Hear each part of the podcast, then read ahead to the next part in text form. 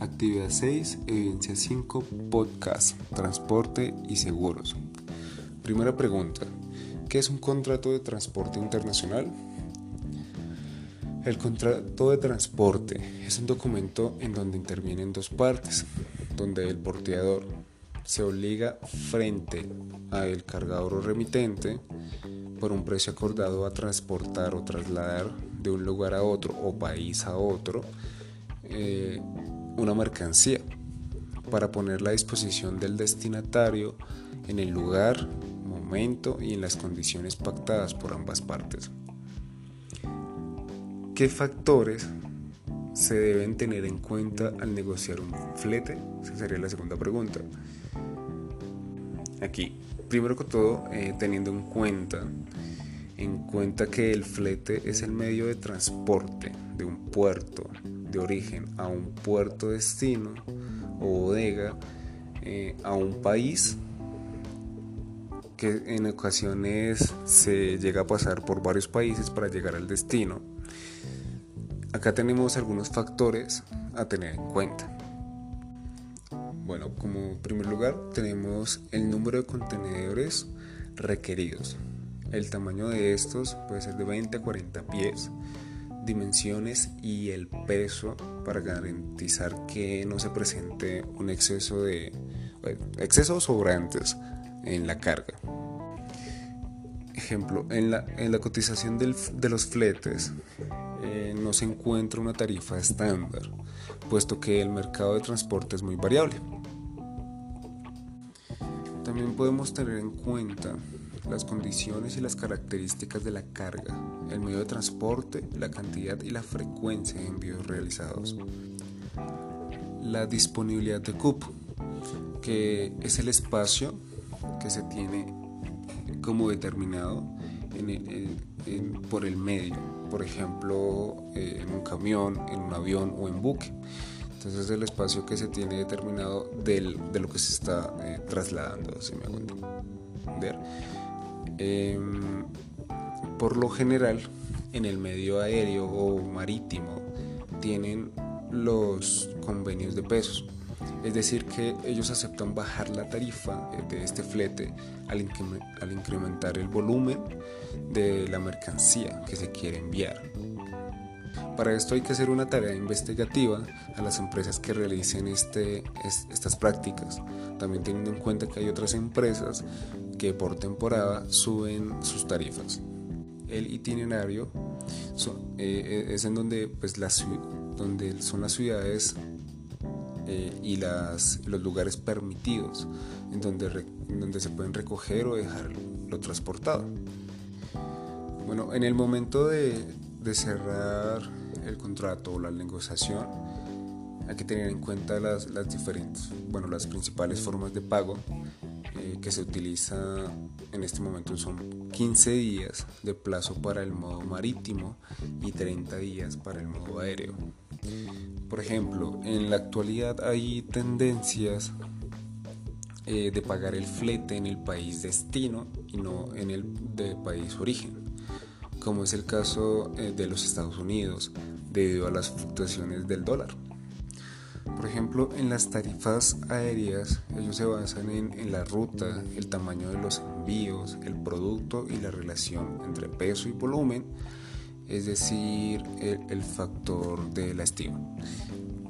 Y adicionalmente eh, pues, está el, factor de, de cobrar los recargos de combustible. Tercero, ¿cuál es el proceso que se debe realizar? Para llevar a cabo un contrato de compraventa? Bueno, en el proceso que se debe llevar a cabo en la realización de un contrato de compraventa debemos tener varios factores a considerar. Eh, debemos acomodarnos a los, a los usos del mercado eh, y también tenemos que identificar a los contratantes con el nombre, la dirección, el email, número telefónico, ubicación, la fecha, lugar donde se eh, celebra el contrato y su respectiva ciudad es muy importante.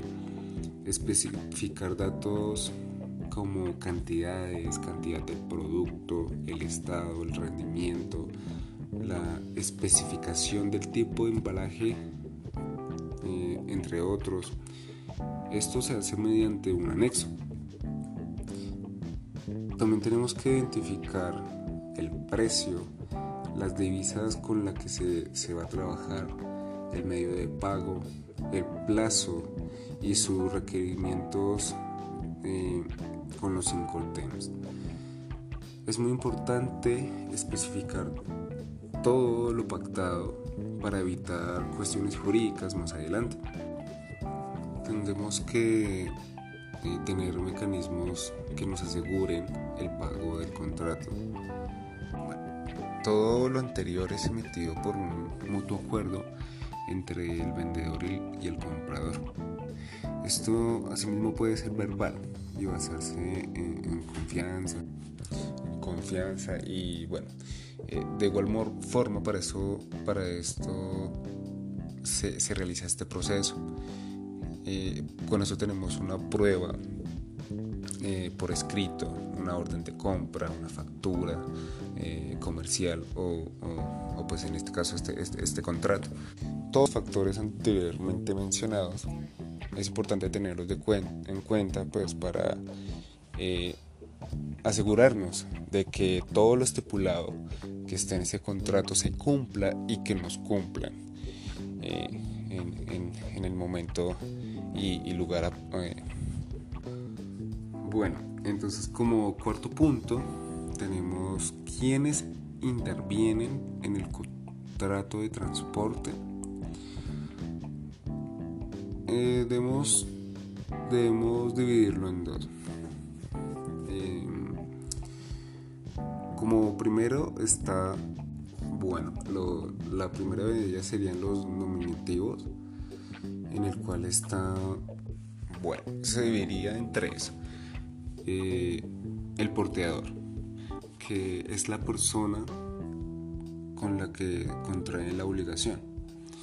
Esta persona se encarga de recibir la mercancía, emprender el viaje, eh, custodia la carga y entrega la carga al, destinatario. Y es a, quien se le debe el pagar el, flete por el convenio. Estaría como segundo el cargador o transportista.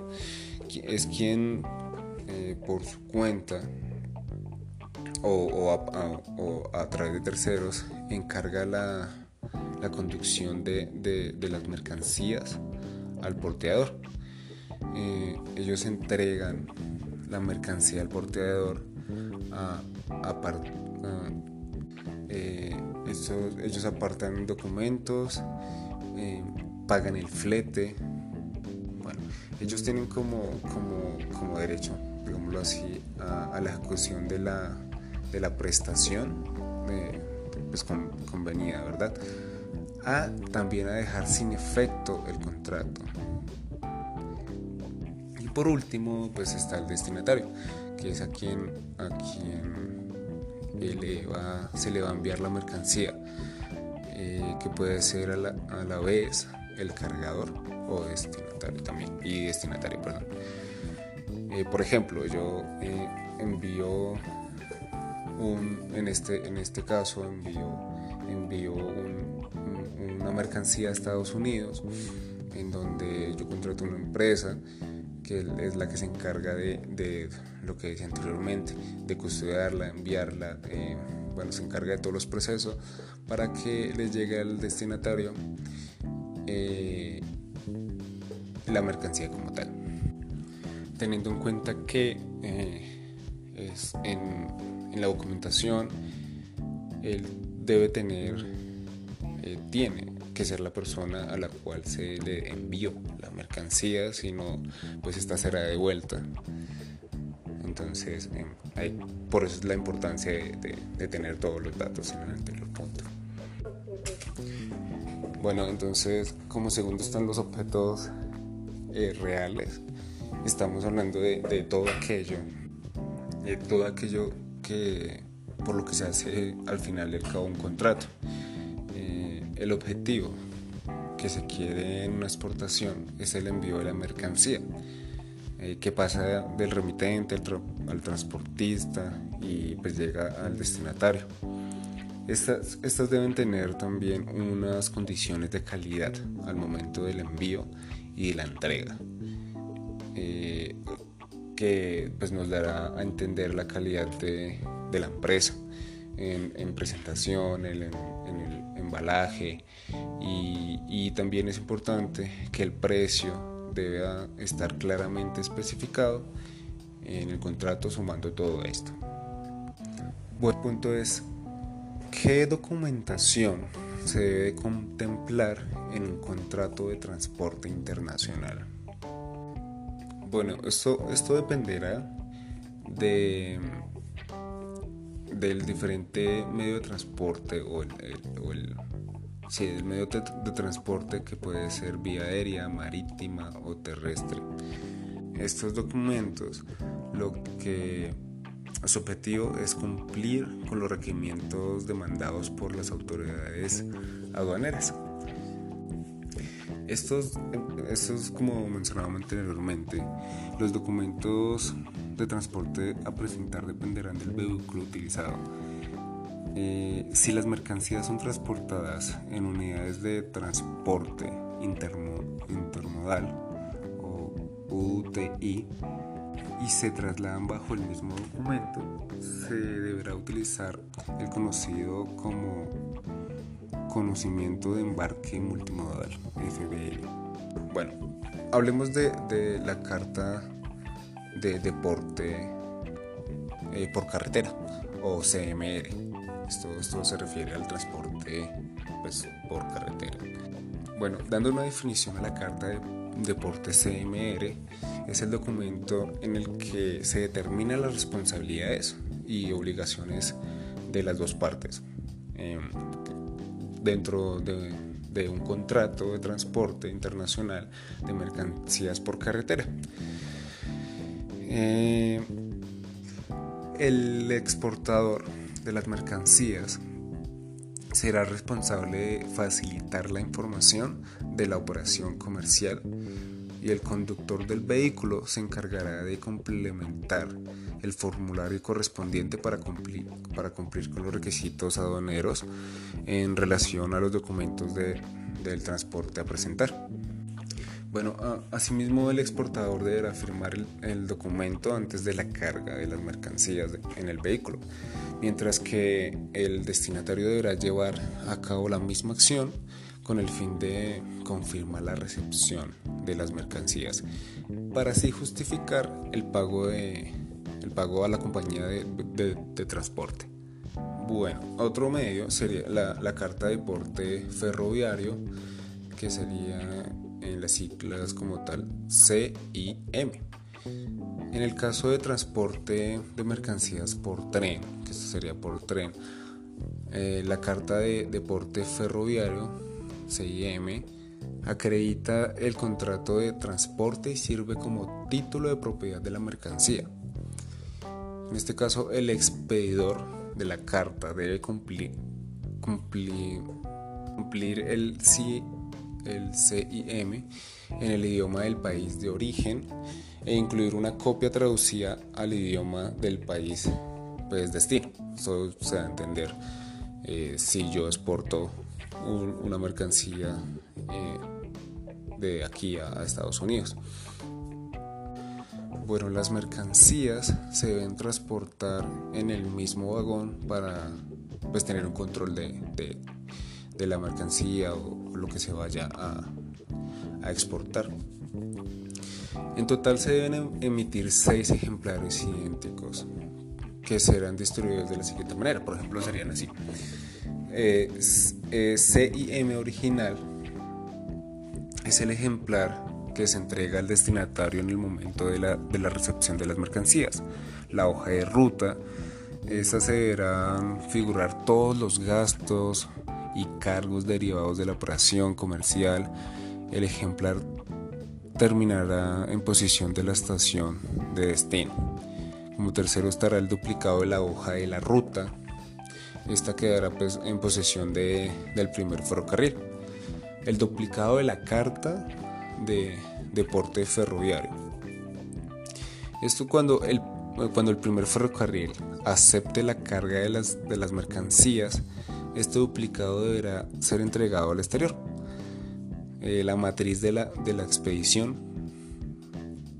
y el régimen interior del primer ferrocarril. Esto, es, bastante complejo, pero pues así es el, el, procedimiento en este medio de transporte. Bueno, seguimos con, con el conocimiento de embarque marítimo o Bill of Line. Bueno, este documento de transporte internacional es emitido por la compañía de transporte. Es la encargada de realizar el traslado de las mercancías y debe ser firmado por el capitán de la, de la embarcación en el, en el Bill of Line. Eh, se recogen las condiciones de transporte pactadas previamente entre las partes y sirve como confirmación de que las mercancías fueron revisadas y cargadas correctamente, eh, que estén bien en el estado, que cumplan con los, con los requisitos. Bueno, este, este conocimiento de embarque marítimo se puede presentar en tres variables diferentes. el original, que sería el formato físico, eh, puede ser Telex Release y Express Release, que pues, sería online. Eh, los formatos virtuales cuentan con la ventaja de proporcionar una mayor agilidad y rapidez en la presentación de los, de los trámites, eh, aunque no suelen ser utilizados si el proveedor y el cliente no cuentan con una relación personal de confianza. Entonces por eso siempre se, por lo general es, es, el original formato en físico. Eh, bueno, asimismo, este documento tiene la característica de ser negociable, por lo que es posible su transferencia a un tercero. El proceso de transporte de las mercancías. Listo. Eh, cuarta, esta sería la, carta de porte aéreo o, o Bill o conocimiento de embarque aéreo. Bueno, en el momento de transporte aéreo de las mercancías que fue el que yo escogí. Eh, la, carta de, de, portero refleja el contrato de transporte entre el cliente y el prestador del servicio y a su vez sirve como justificación en cuanto a la recepción y aceptación de las diferentes mercancías. En la carta de porte aéreo se recoge eh, bueno, eh, esta información. Partes implicadas entre el transporte, que sería el cargador, destinatario y transportista, la ruta a completar, las características del vehículo, por ejemplo está el, tipo del avión y, el número de vuelo. El flete, eh, ahí está pues el importe, eso es el, importe del transporte. Las mercancías transportadas, está la tipología, el peso, todo lo relacionado hacia, hacia la mercancía. Bueno, también, también es importante eh, en esta evidencia que, que, se debe destacar que el conocimiento de embarque aéreo es un documento no negociable y está regulado por la Asociación Internacional de Transporte Aéreo. Listo, eh, estamos hablando también del conocimiento de embarque multimodal o el que les hablaba al principio, eh, FBL. Eh, por sus siglas en inglés, no, sería Forwarder Bill of Line. Bueno, la característica principal del, conocimiento de embarque multimodal es que a diferencia de otros documentos de transporte, no existe un medio de transporte principal. Eh, en el momento de trasladar las mercancías, por lo que la responsabilidad es exclusivamente del agente transitorio que ejerza la función de porteador, desde la recogida hasta la entrega de la mercancía al destinatario. Este documento nos sirve como comprobante de que los productos son trasladados, haciendo uso de dos o más medios de transporte, y refleja la responsabilidad del agente transitorio encargado de gestionar la operación comercial. Asimismo, si el, FBL, FBL, se emite la orden Eh, los documentos originales, que son tres, atribuyen a la propiedad de la mercancía, al poseedor de la misma, por lo que se trata de, un documento de, transporte negociable. Bueno, en, todos hay que tener la, packing list. esta es una lista en la que se detalla la relación de las mercancías transportadas junto a la información descriptiva de, pues, de las mismas. Eh, esto no incluye los precios. Eh, este documento ofrece más detalles de la facturación comercial, por ejemplo, esta, eh, que incluyen la descripción de la mercancía transportada, la cantidad, el número de factura, el precio, el valor de, de, la mercancía o em, está la fecha de expedición, el valor comercial del paquete, y del conjunto de las mercancías.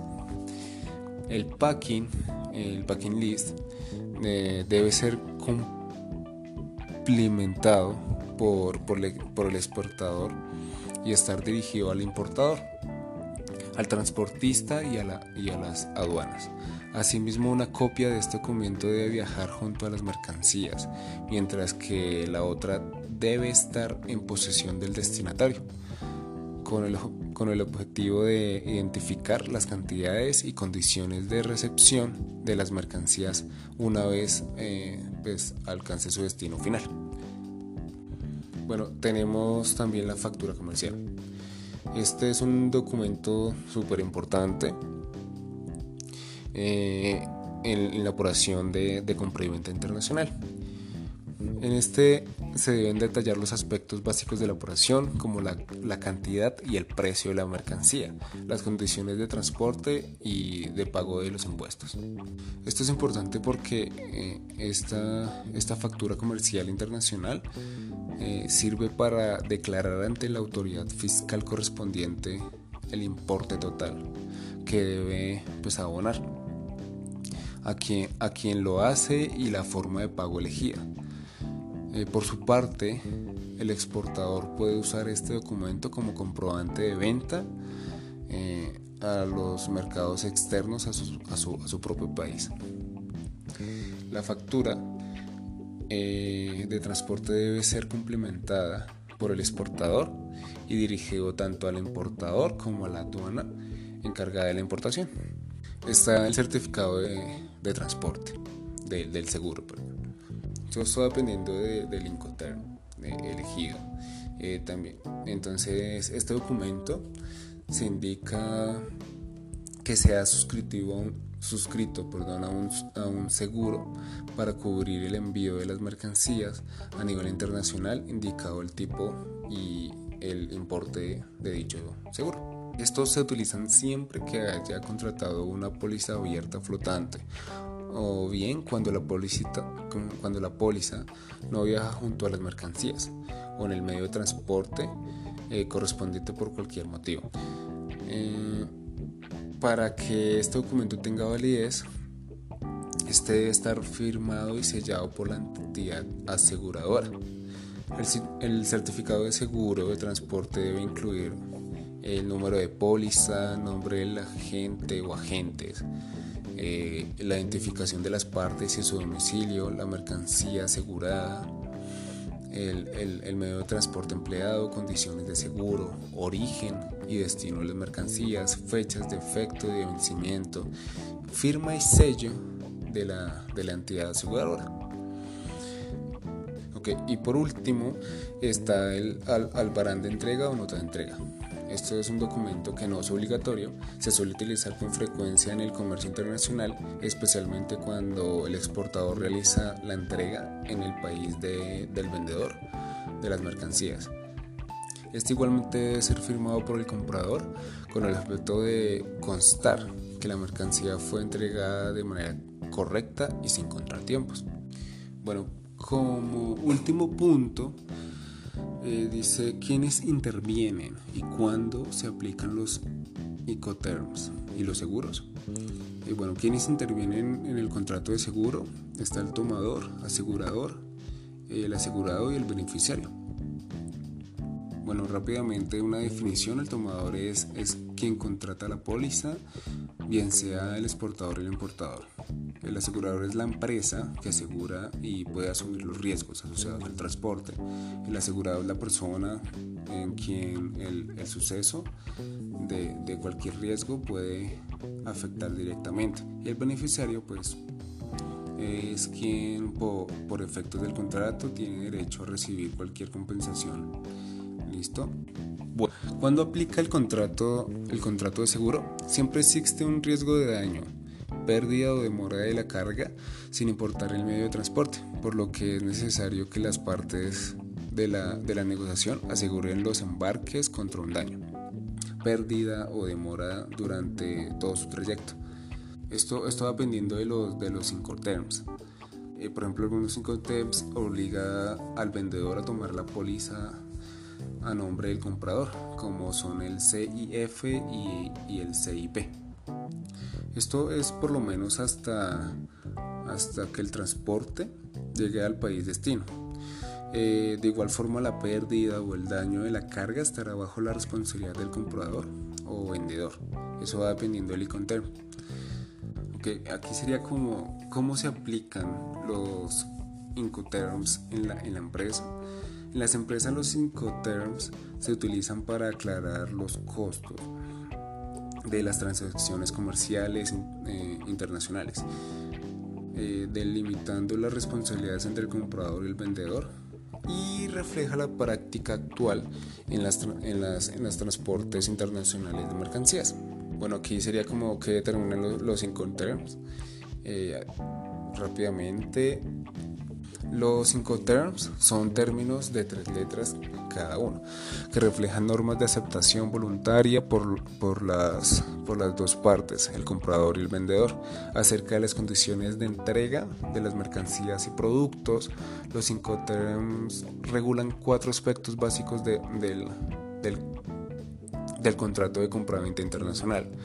Eh, está la entrega de mercancías, la transmisión de riesgos, la distribución de gastos y los trámites de documentación aduaneros. Listo, y como para definir por último el, seguro de transporte, esto es, es un contrato por el cual se asegura, según los, las condiciones pactadas o el, o el asume los daños y las pérdidas materiales ocurridas a las mercancías de, durante su movilización, que puede ser vía terrestre, marítima o aérea.